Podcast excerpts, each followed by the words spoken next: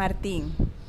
Corría el año 2003 y María Eugenia andaba en los 35 años.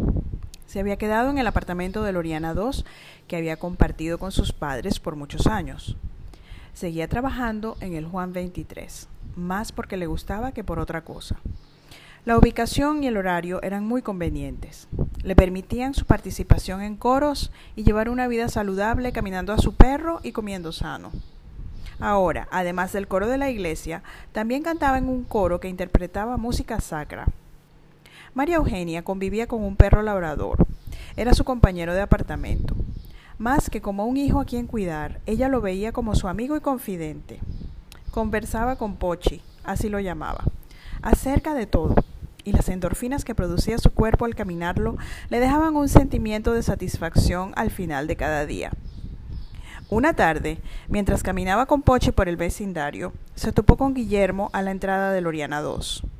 Este venía acompañado por un hombre de gruesas cejas y barba muy poblada, lo que le daba un aire muy mediterráneo. Hola Maru, dijo Guille. Conoce a Martín Freites, un amigo y compañero de trabajo. Mucho gusto, dijo María Eugenia, a la vez que sentía el calor de su apretón de mano firme pero suave a la vez. ¿Y este muchacho tan guapo quién es? preguntó Martín, refiriéndose a Pochi, quien le correspondió con un movimiento de aprobación con su cola. Martín debía esperar a Guillermo abajo, en el jardín de Loriana II, mientras éste se reunía con su padre. Así que le hizo compañía a Maru mientras ésta dejaba que Pochi disfrutara de un rato más al aire libre. En las horas cercanas al anochecer, a María Eugenia no le gustaba quedarse mucho rato fuera de su apartamento, pues la oscuridad incitaba a la delincuencia. Era triste cómo cada año que pasaba aumentaba la violencia, la impunidad y la inseguridad en todo el país. Pero con Martín de compañía aprovechó para quedarse un poco más, disfrutando del olor de los eucaliptus que habían sido testigos de su crecimiento. María Eugenia se sentía muy a gusto. Colocó a Martín en la columna de amigo de Guillermo que es como un hermano. Y esto lo convertía en una persona que no podía ser una posible pareja. Pero Martín se sintió muy atraído por la mujer desenvuelta, agradable y segura de sí misma que veía en Maru. Además, a él le encantaban los perros grandes y sabía lo difícil que era toparse con una joven hermosa con inclinaciones caninas. Martín tenía 27 años, pero parecía mucho mayor, porque era muy peludo y tenía líneas faciales en su frente y alrededor de los labios, producto de su sonrisa fácil y llana. Especulaba que Maru tendría unos 30 máximo, pues su contextura delgada y su simplicidad en el vestir así lo sugerían.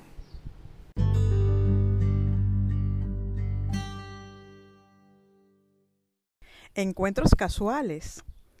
Martín comenzó a rondar por el Oriana II a la hora en que calculaba que María Eugenia estaría caminando a Pochi. La primera vez que Maru se lo encontró, asumió que estaría de nuevo esperando a Guille, pero no era así.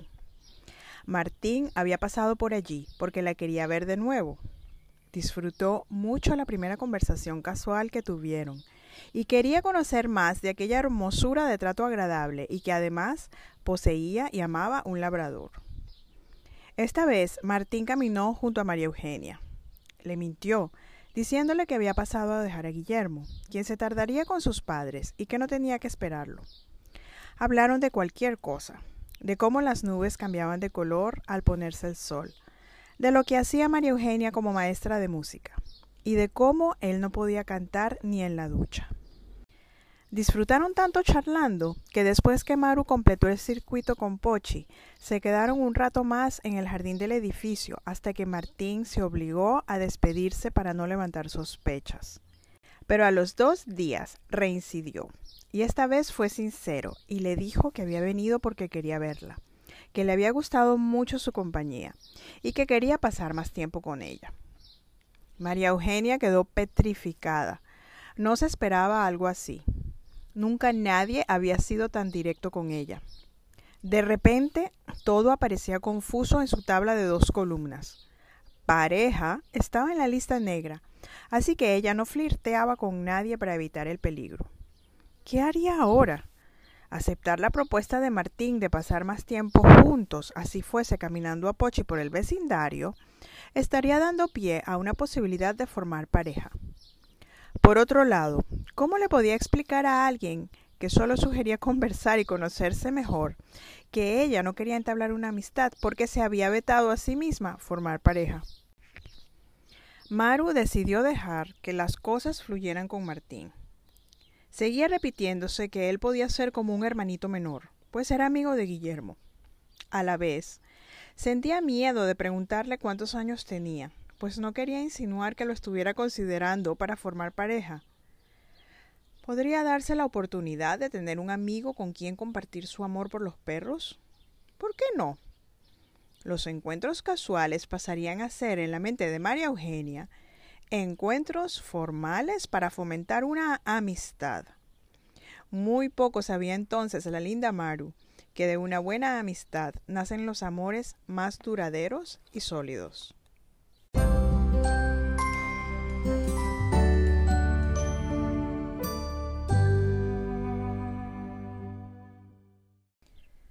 Sin titubeos. Martín era una persona que iba directo al grano. En el fondo, a María Eugenia le encantaba el contraste con Ariel. ¿Por qué lo estaba comparando con Ariel? ¿No debería compararlo más bien con su amigo Guille? Ariel había dejado el trabajo en el Juan 23 hacía años. María Eugenia no tenía por qué pensar más en él. Maru se sentía muy atraída por Martín. No le importaba que fuese menor que ella. Lo importante era lo que él le hacía sentir le daba seguridad, compañía y le hacía pasar ratos muy agradables. Martín rápidamente se dio cuenta de que la mente de María Eugenia funcionaba en blanco y negro, y se lo hacía ver. Pero ¿por qué si no es bueno es malo, Maru? ¿Qué pasó con regular? Ella respondía, ¿Cómo va a haber regular? ¿Acaso hay alguien que le puedan gustar los perros más o menos? Solo hay dos opciones, o le gustan o no le gustan, pero no hay un intermedio. Ok, Maru, le respondió Martín, pero no siempre es así. Un regular significa que puede ir hacia un positivo o hacia un negativo. No puedes ser tan tajante en la vida. Debes agregar una columna para observar cambios a futuro. Sí, Martín, así lo he hecho, y generalmente gana mi instinto y lo que consideraba originalmente para mi lista negra termina allí un 99% de las veces. Ah, así que haces análisis estadístico y todo, le preguntó Martín. No sabía que las especialistas en voz tuvieran costumbres de matemáticos. Ja, ja, muy gracioso, le contestó ella. No soy matemático, soy investigadora. Siempre aplico el método científico a todo lo que enfrento en el trabajo y en mi vida personal. Mm, Martín le pregunta, ¿y a mí me estás observando aún o ya pronto pasarás a aplicarme el método experimental? Ah, tú estás muy científico para ser plomero, le dice María Eugenia. Yo no soy plomero, contesta Martín, soy computista. También me gusta aplicar el método científico y quiero aplicarte un tratamiento con muchas repeticiones, si tú me dejas. Mm, ¿Y qué tratamiento será ese? A Maru le había gustado descubrir este lado más intelectual de Martín. Quiero cocinar para ti, le dijo él, acompañarte a bañar a Pochi, caminar todos los días contigo, bajo los eucaliptus de este bello edificio, y oírte cantar. Bueno, le contesta Maru, te invito a un concierto este domingo a las once de la mañana en el centro Humboldt pero te advierto que la música sacra no es para todo el mundo. Allí estaré, contestó Martín.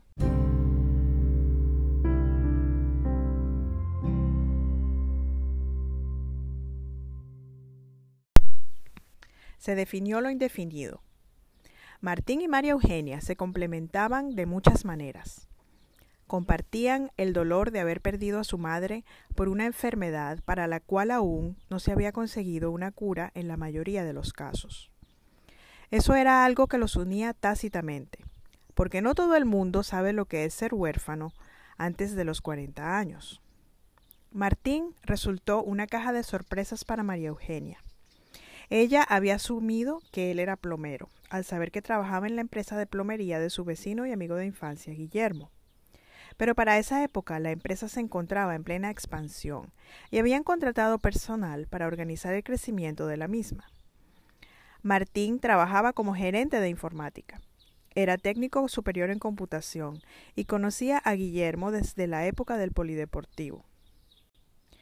Tal vez incluso habría visto a María Eugenia en el autobús que utilizaba su amigo para llegar hasta los entrenamientos atléticos. La familia de Martín era numerosa.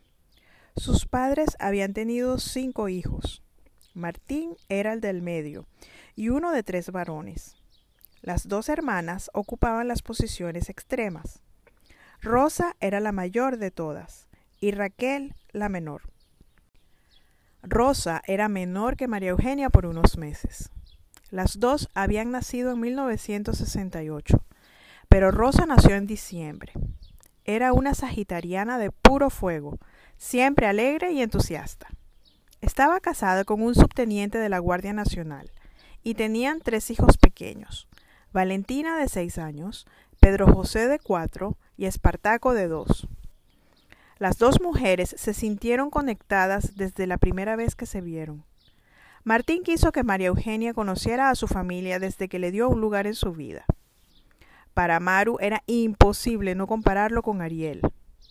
Pero ya era tiempo de enterrar aquella relación con el estudiante de medicina. Prefería pensar que no existió. Quería disfrutar de esta nueva oportunidad que la vida le presentaba, sin que sus experiencias pasadas posaran alguna sombra sobre lo que estaba sintiendo. Los Freites eran una familia sencilla, de trato fácil y sabían expresar sus sentimientos. A pesar de que los padres no fueron graduados universitarios, trabajaron mucho para ofrecerle a sus hijos las oportunidades de poder vivir una vida mejor que la que ellos habían vivido. El diagnóstico de la señora Rosa, la madre de Martín, los había unido aún más. Todos se turnaban para acompañarla a sus terapias y para hacerse cargo de los quehaceres de la casa. Martín y sus dos hermanos menores aún vivían con sus padres para cuando se reveló la causa de los malestares de la señora Rosa. Desde ese momento, la unión entre los hermanos y la solidaridad con su padre fueron en aumento en la misma medida en que la salud de la señora Rosa se esfumaba. Para cuando María Eugenia conoció a la familia de Martín, la señora Rosa tenía cinco años de muerta, pero su presencia era mantenida en la casa como si aún formara parte de ella. El hogar no se disolvió porque la matrona se hubiese despedido tempranamente de ellos en esta dimensión. Mantenían una fotografía de ella de medio cuerpo, casi tamaño natural, en la pared de la sala comedor de su vivienda familiar.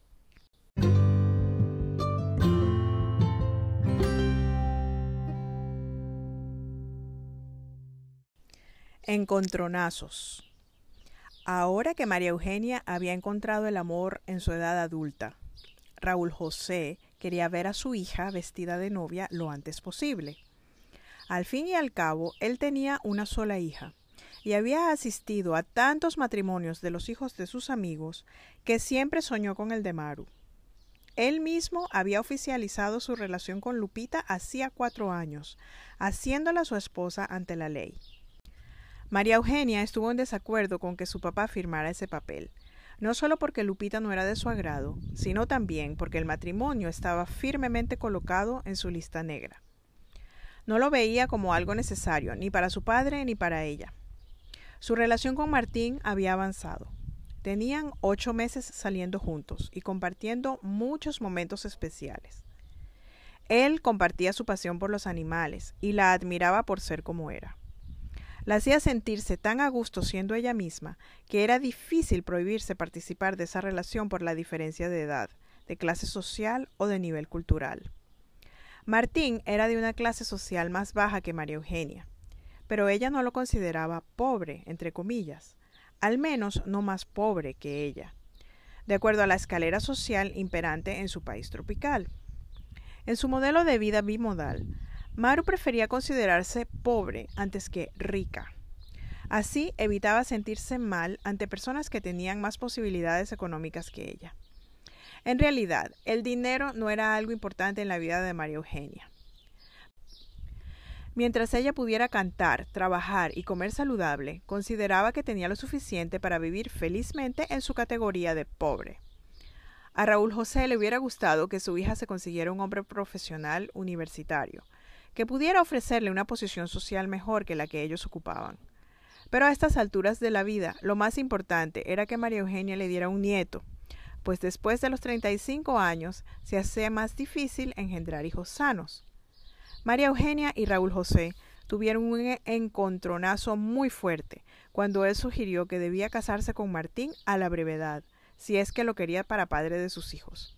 María Eugenia simplemente respondió Ni me caso, ni sé si voy a tener hijos. Eso no es problema tuyo. Así como yo respeté tu decisión de casarte con Lupita, aún estando en desacuerdo, te pido que respetes la mía no se volvió a hablar más del asunto.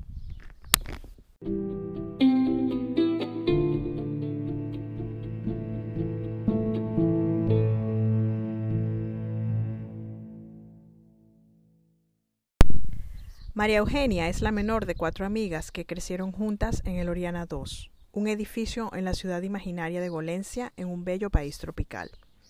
Como en toda la serie, la historia de María Eugenia resalta que es importante estar en paz consigo mismo para poder ser feliz. La autora emplea imágenes del recuerdo de su país, Venezuela, y utiliza experiencias de personas que ha conocido a lo largo de su vida para presentar un desenlace feliz a situaciones que no son tan ideales. Estos episodios son grabados de manera amateur en la casa de la autora con mucho amor para que los puedan disfrutar sobre todo las personas que no tienen acceso a Amazon, en donde están disponibles los libros en tapa blanda y digital.